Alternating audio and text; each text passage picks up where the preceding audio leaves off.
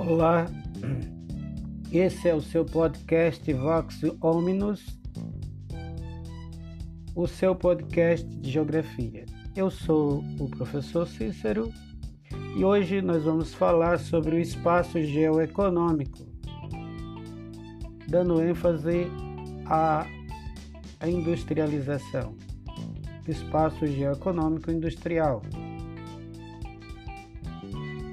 Iremos é, trabalhar o livro Geografia, Contextos e Redes dos professores Ângela Correia da Silva, Nelson Basikiolic e Rui Lozano. Um trio é, paulista.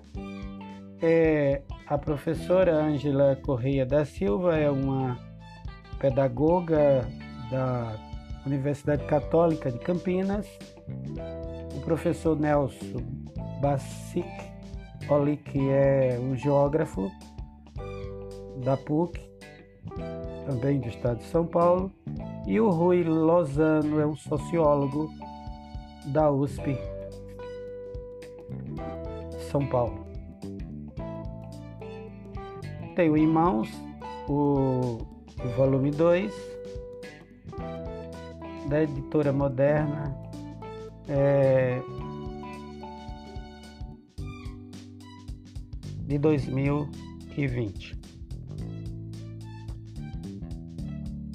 Este trabalho, este livro, é integrado ao Plano Nacional de Livros Didáticos, o PNLD,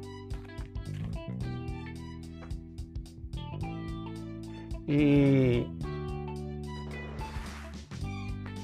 vamos é, tentar é, compreender como se dá a formação do espaço geoeconômico industrial. E por que esse espaço geoeconômico industrial vem desmilinguindo, vem, é, vamos dizer assim, vem sendo cada vez diminuindo, ficando pequeno, o nosso parque industrial vem sendo destruído.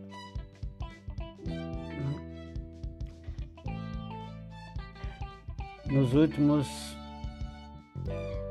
25 anos, a indústria no Brasil vem cada vez mais ficando menos competitiva com a indústria mundial. Empresas nacionais vêm fechando as portas, transnacionais ou, multi, ou multinacionais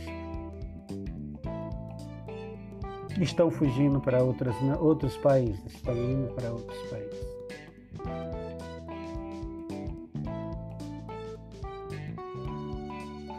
O processo de formação do parque industrial brasileiro e até mesmo o Brasil entrar na Revolução Industrial se deu de forma lenta e tardia. O Brasil só vai é, se tornar um país industrializado, em via de industrialização, é, nos anos 30, na Era Vargas, no Estado Novo.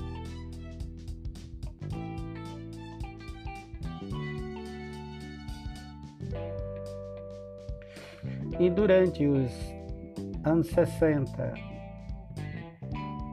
finalzinho dos anos 50, anos 60, 70 até os anos 80, é, tivemos um desenvolvimento na atividade industrial, no segundo setor da economia, é, muito bem intenso.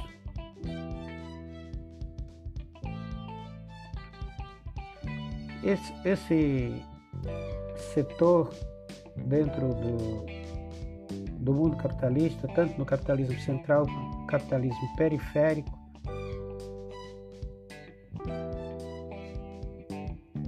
é um dos mais dinâmicos.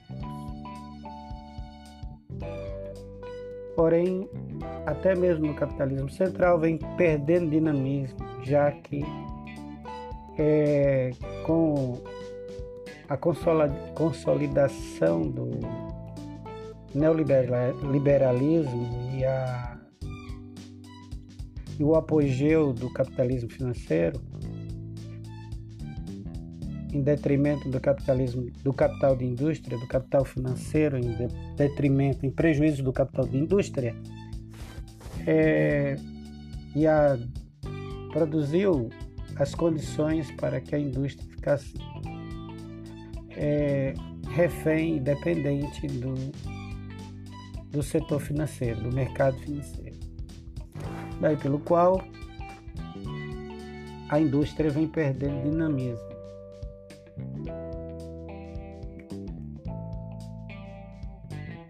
Em países que ela era pujante, porém por motivos de legislativo, de leis, de legislação que eles é, têm como prejudiciais para os negócios, é, como a indústria ela é refém do capital financeiro e ela não tem mais um, um papel social, e sim um papel de que venha garantir o lucro, os dividendos dos financistas, dos, é, dos acionistas da empresa, ela se, quando ela não consegue, dentro desse modelo neoliberal, e nesse mundo globalizado, principalmente no, no, na periferia do capitalismo, quando não se consegue é, os benefícios que elas exigem para a sua produção, para o, o, o aumento do lucro, ela se muda de uma região para outra. É o caso que aconteceu recentemente com a Ford saiu do, do Brasil e foi para a Argentina.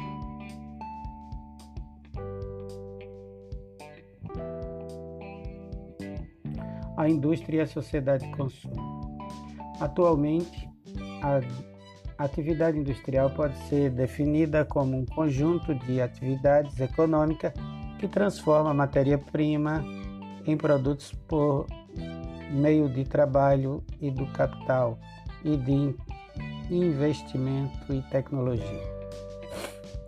Poderíamos dizer que desde a essência, desde a primeira revolução industrial, foi assim.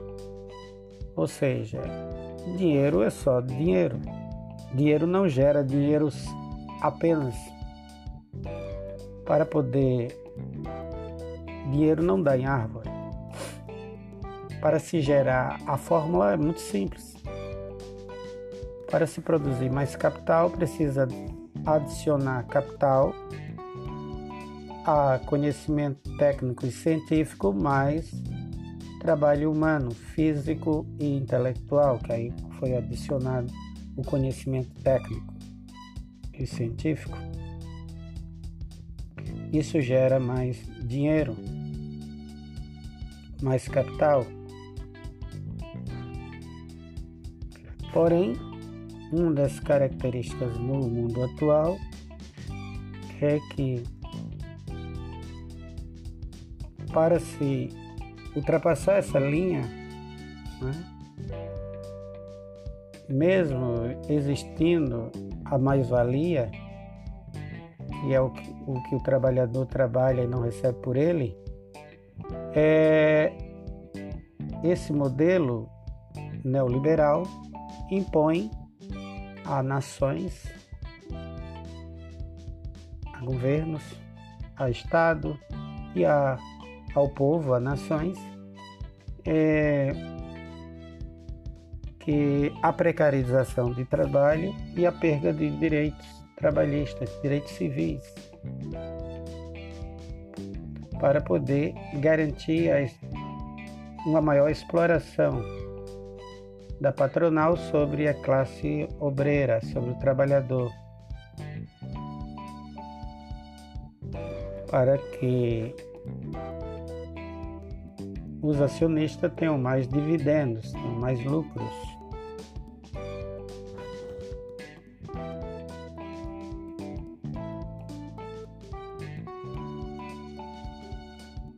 Com a automação ativa na indústria que se dá a partir da segunda metade do século passado, finalzinho do século passado,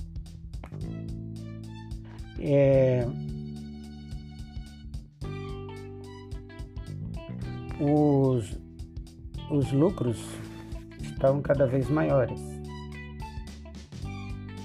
E com isso ainda não tem, está caracterizado um estado de precarização do trabalho, porém é, a robotização, a automação, ela de forma gradual e constante, ela, vai, ela toma postos de trabalhos, principalmente na indústria automobilística, é, muitos postos de trabalho que eram exercido por mãos humanas, por pai de famílias, é trocado por um braço robótico, por um robô ligado a, um,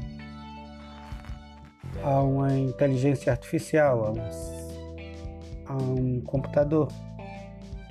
E isso é menos um posto de trabalho, é menos um trabalhador na fábrica.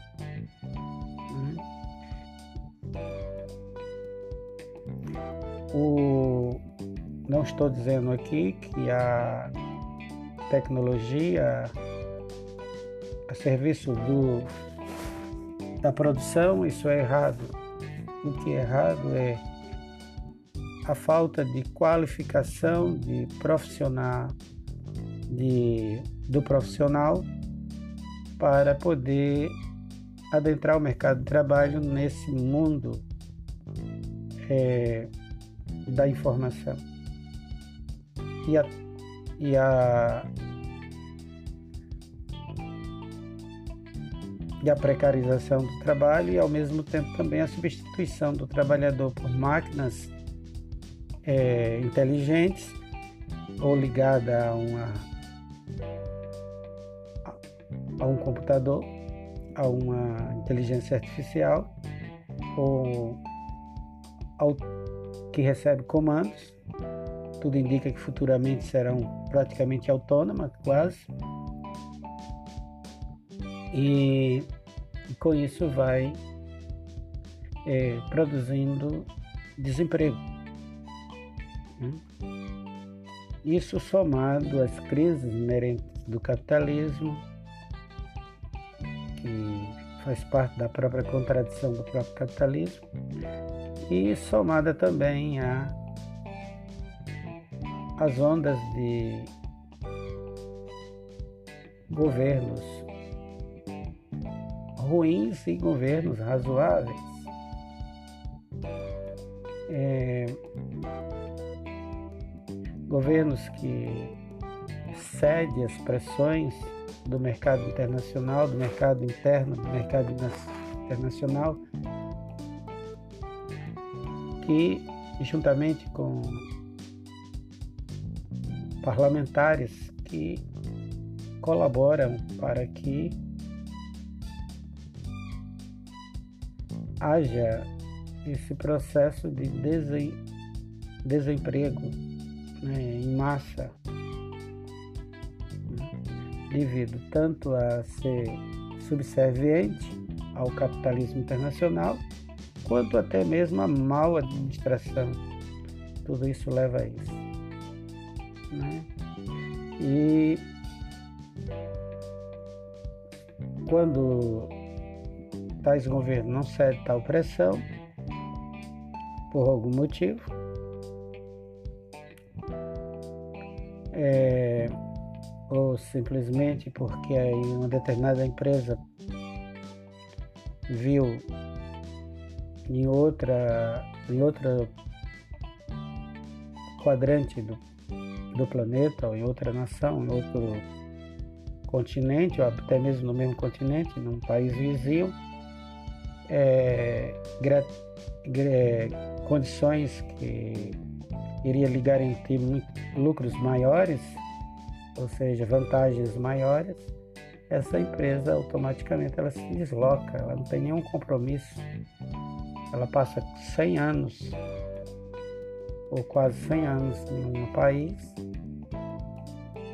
lucrando, se beneficiando da mão de obra daquela nação e de repente ela sai e vai embora, deixando uma população de, de uma região, né, que é uma região sudeste, é na mão.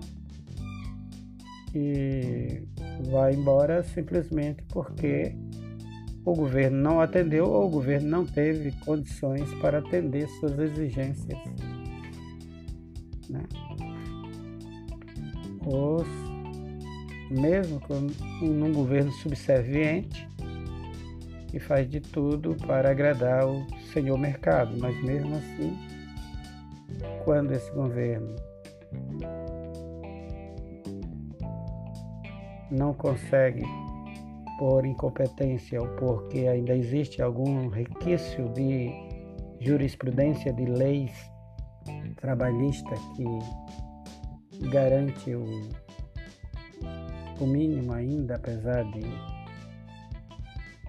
terem destroçado a Constituição, mas mesmo assim ainda, ainda tem alguns é, instrumentos que não permite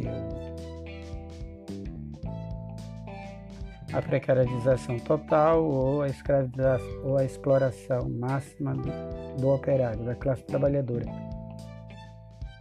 Ou simplesmente porque em outra nação as fontes de energias, ou seja, os recursos energéticos ou a matéria-prima ou a mão de obra é mais barata.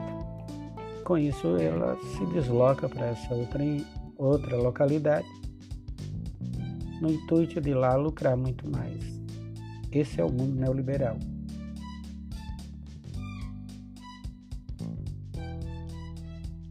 Esse desenvolvimento industrial, como nós já vimos, inicia-se, é, tem seu início a partir do final do século XVII, com o surgimento do, das manufaturas, quando o processo artesanal ele cresce, se tornam manufatureiros, os grandes galpão, né, onde o trabalho e, e o conhecimento técnico da produção de bens duráveis e bens de consumo é desapropriado do trabalhador, onde o próprio meio de produção, que era o ateliê ou sua oficina desapropriada, o grande capitalista comerciante passa a comprar o seu trabalho físico e intelectual e mantém os grandes galpões, que em seguida, no século seguinte, no século XVIII, se dá realmente a Revolução Industrial?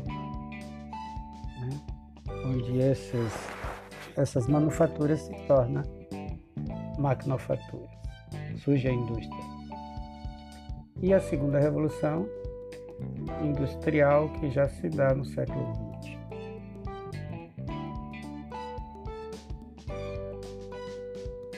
é a, do, a revolução dos combustíveis fósseis, do petróleo, do, do combustível do diesel e da gasolina, dos combustíveis fósseis extraídos do petróleo e do aço. A primeira é a do ferro e do carvão, também um combustível fóssil, que é que seu ponto alto é o surgimento da máquina a vapor. Essa é a primeira revolução.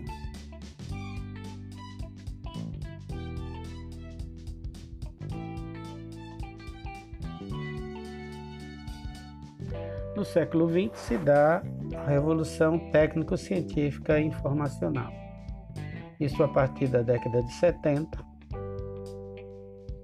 que se caracterizou, entre outras coisas, pela forte presença de descobertas é, científicas e novas tecnologias no mundo industrial, daí pelo qual recebe esse nome pomposo Revolução Técnico-Científico Informacional.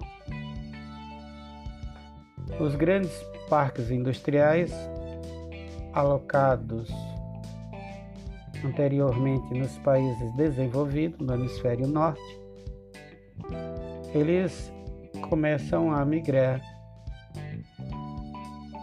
a partir dos anos 80 para a periferia do capitalismo, somente para o Oriente, Extremo Oriente.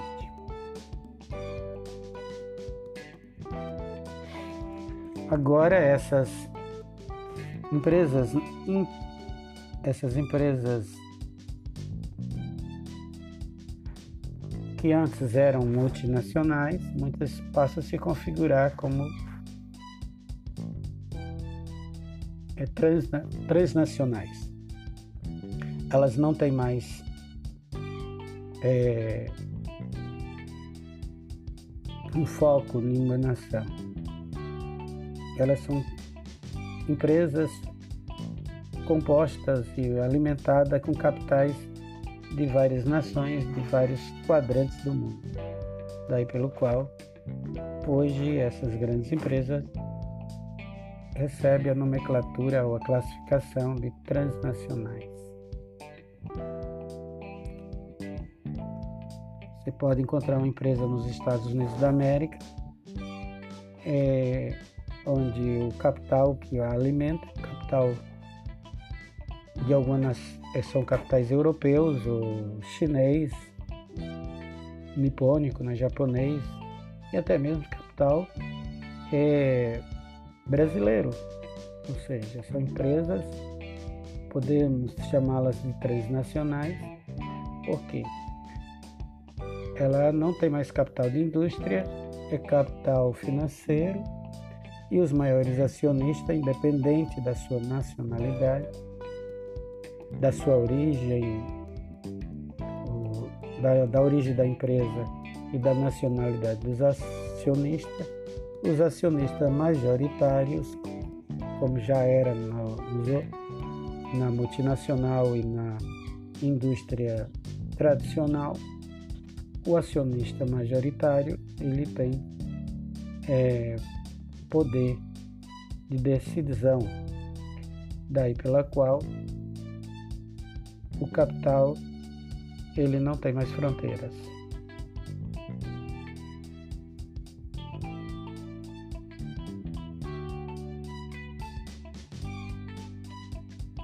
A partir da década de 80,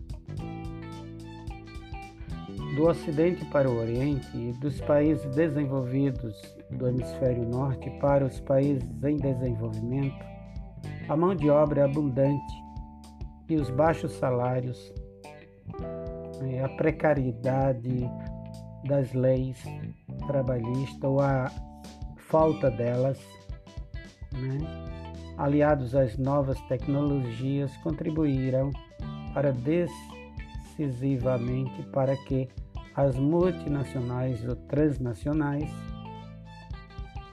antes fixadas nos países ricos e desenvolvidos,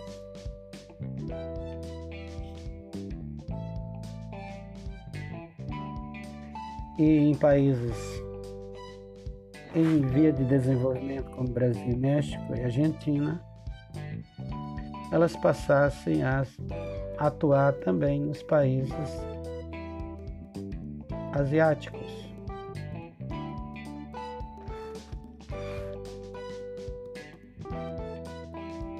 E até mesmo em alguns países da América Latina.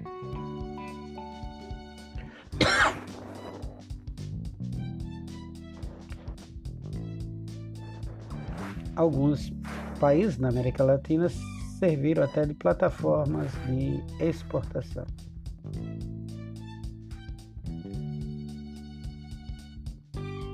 Surgindo um novo modelo de gerenciamento, onde é, esses países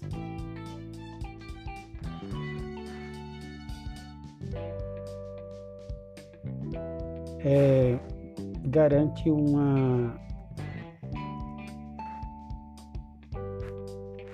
é um contorno global né, para esses produtos. Produzidos nos rincões da Ásia e comercializado em países como Brasil,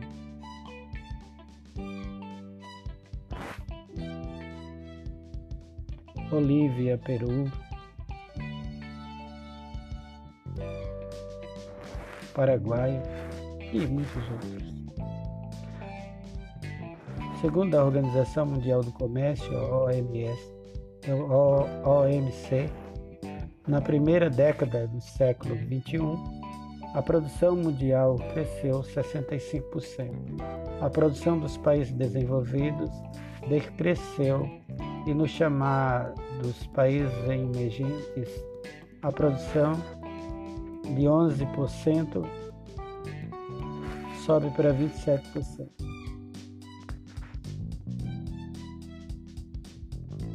Somente na, em países como Índia,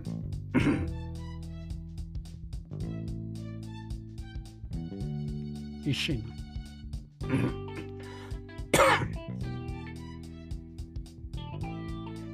Modelo de organização industrial.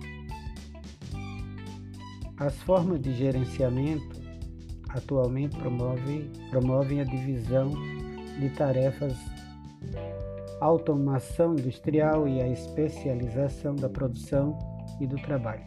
Outra característica é a alteração do processo de produção e também da organização de trabalho, buscando produzir mais em menos tempo.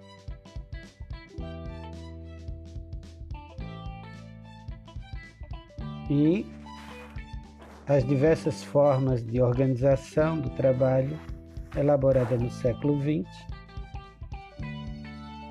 além de coexistir na atualidade, têm o mesmo objetivo comum: aumentar a produtividade para ampliar os lucros. Mas para eles não basta só é, aplicar as técnicas que, de produção e as políticas de produção é,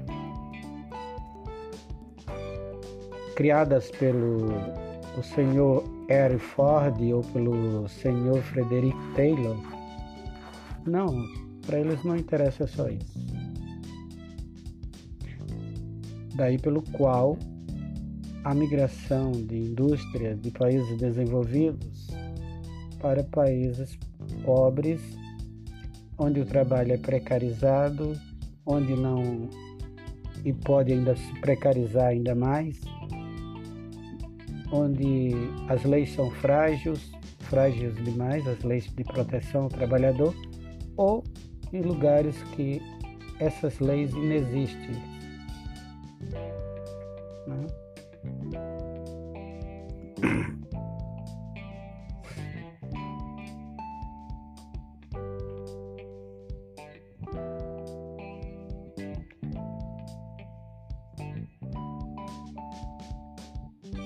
a geografia da indústria. A atividade industrial é a base do desenvolvimento econômico desde o século XVIII, quando ocorreu a primeira revolução industrial na Inglaterra. As indústrias foram os primeiros estabelecimentos a empregar tra trabalhadores assalariados em grande número. E na atualidade, observamos grandes automação, robotização nas utilidades de produção ou nas unidades de produção. E podemos dizer que é a utilidade dessa automação, dessa robotização, a presença de é, inteligência artificial no mundo fabril. É, apesar do trabalho, da mão de obra barata, é, tá, mas no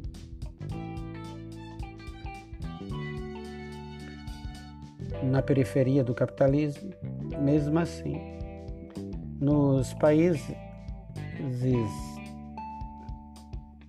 onde há uma certa organização e a presença de algum tipo de leis, por mais frágil que seja,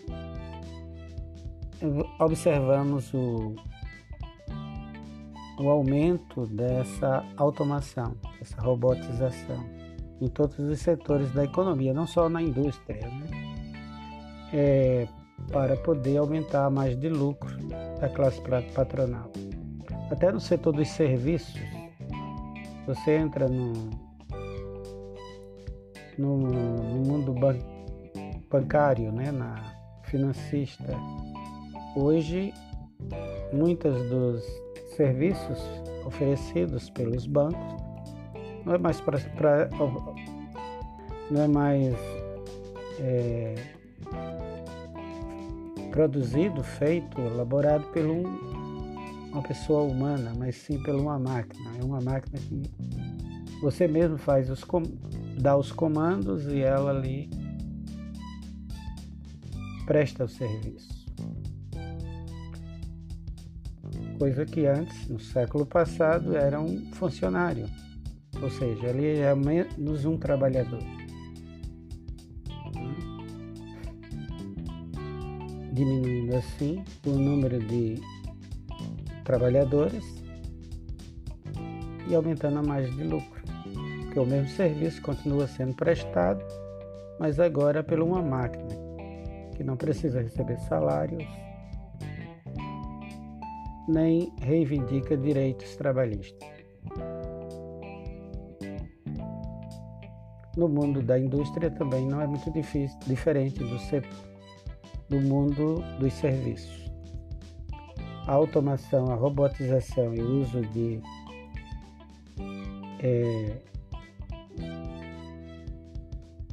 de inteligência artificial ou semi-artificial, quase artificial, ou de quase inteligência perfeita, porque todas são artificiais, que são inteligência produzida pela inteligência humana, é, isso, a, é, a presença de, da robotização, da automatização das máquinas é para garantir os lucros da, da empresa. E automaticamente logo garantir o, o lucro dos é, acionistas dessa empresa.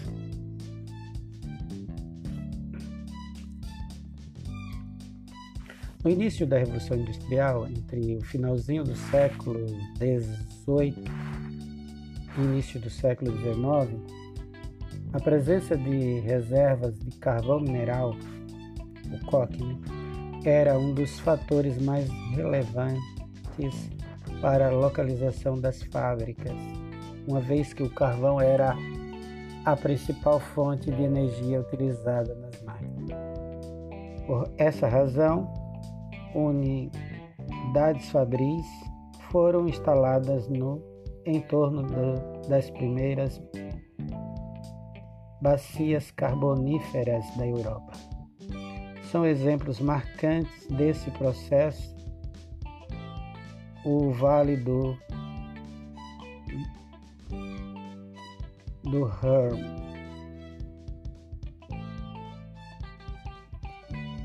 Ou do Ruhr, eu acho que é Ruhr, na Alemanha, e a região de Yorkshire, Yorkshire é, na Inglaterra. Após a Segunda Guerra Mundial, os países da América Latina e mais recentemente países asiáticos, até então primordialmente agrícolas, vincularam-se aos interesses da expansão capitalista. E atraíram a indústria, oferecendo vantagens fiscais, alíquotas de impostos muito baixas, como a, a, e até a isenção total de impostos e de tarifas para importação de máquinas e de equipamentos necessário para a implantação da, das fábricas. Regiões do Brasil e do México e da Argentina dispunha de mão de obra barata,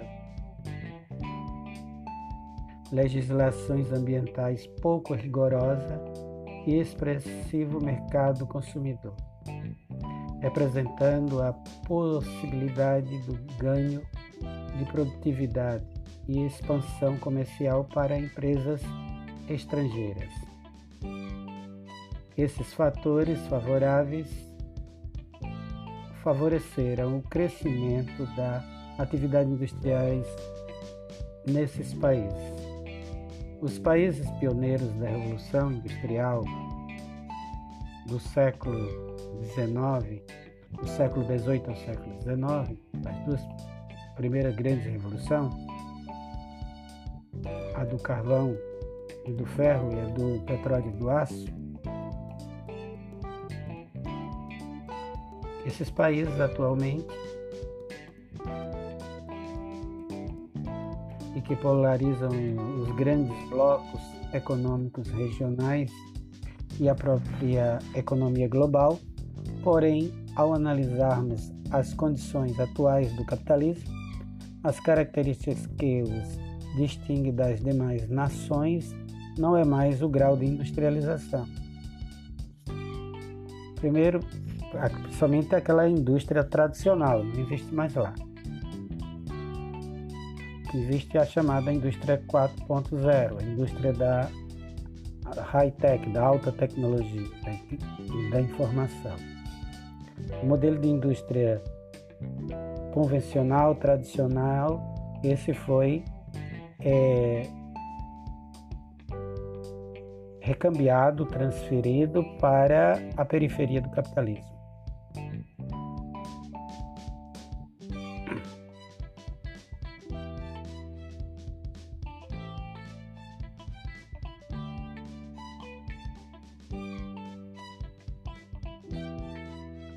Fatores locais. Os fatores que levaram à escolha de determinados lugares para instalação de uma empresa industrial são denominados fatores locacionais. Em outras palavras, as vantagens competitivas que as companhias industriais veem em, em, certos, em certo local o tornam atrativo para que realizem seus investimentos. Os mais importantes costumam ser a presença de mercado consumidor, matéria-prima em abundância e mão de obra para um grande exército de mão de obra barata disponibilidade de energia, recursos energéticos. E incentivos fiscais, rede de transportes e, e a precarização das leis trabalhistas. Ou a falta delas a total inexistência de leis que proteja a classe obreira.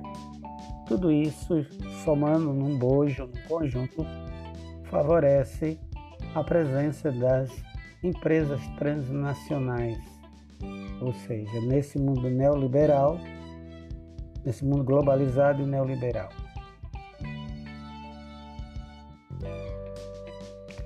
Os tipos de indústrias. As indústrias são a indústria de bens de produção ou de base, como o caso da indústria siderúrgica, da metalurgia, a indústria de bens intermediário, que é a indústria de máquina, a indústria que produz as condições para produzir outros tipos de indústrias, a indústria de bens de consumo, indústria de bens duráveis, a indústria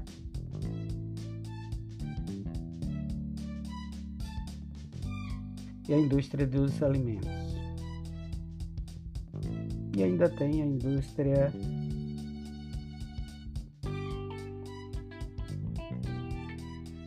da construção civil, que também podemos chamar de indústria.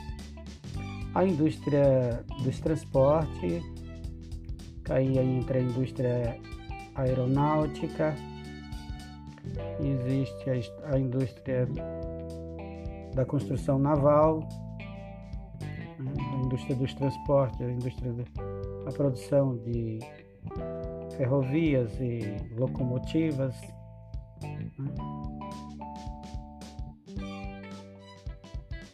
Está tudo dentro desse bojo e a, a indústria de bens duráveis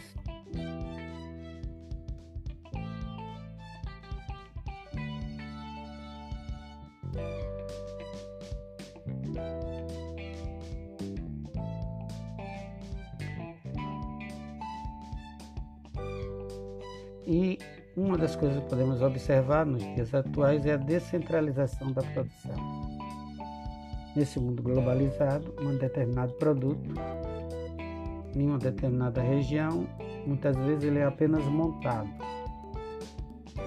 Ou é construída a estrutura principal. E, grande, e componentes ou grandes partes desse bem durável dessa máquina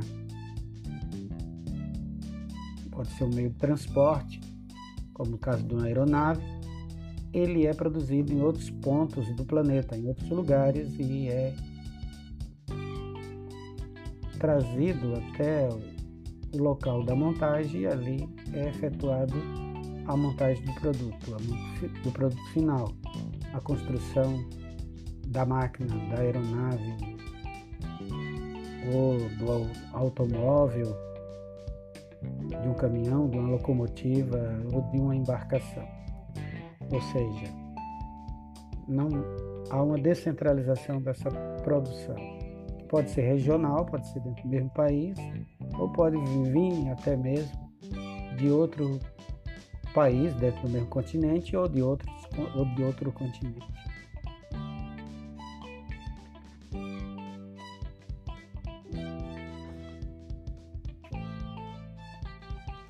É, mercado global e industrialização diferencial. Industrialização diferencial. Estratégica de controle do mercado. Tudo isso começa ainda no século passado com o surgimento dos holders, dos, dos trusts e do cartel.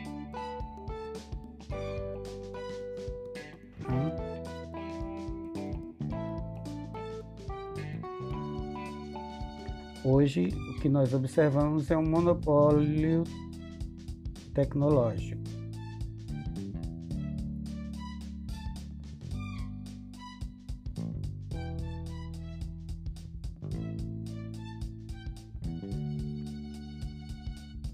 As nações que são protecionistas tentam é, proteger seus mercados, seus, a sua economia doméstica nacional através de barreiras alfandegárias.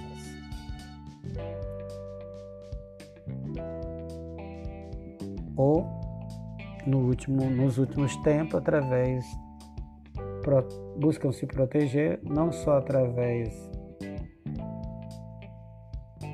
da Organização Mundial do Comércio, com a ajuda, né, com a fazendo parte de grupo, mas também fazendo parte de blocos, chamados blocos econômicos, que é um assunto para a próxima aula. Por hoje nós vamos ficando por aqui.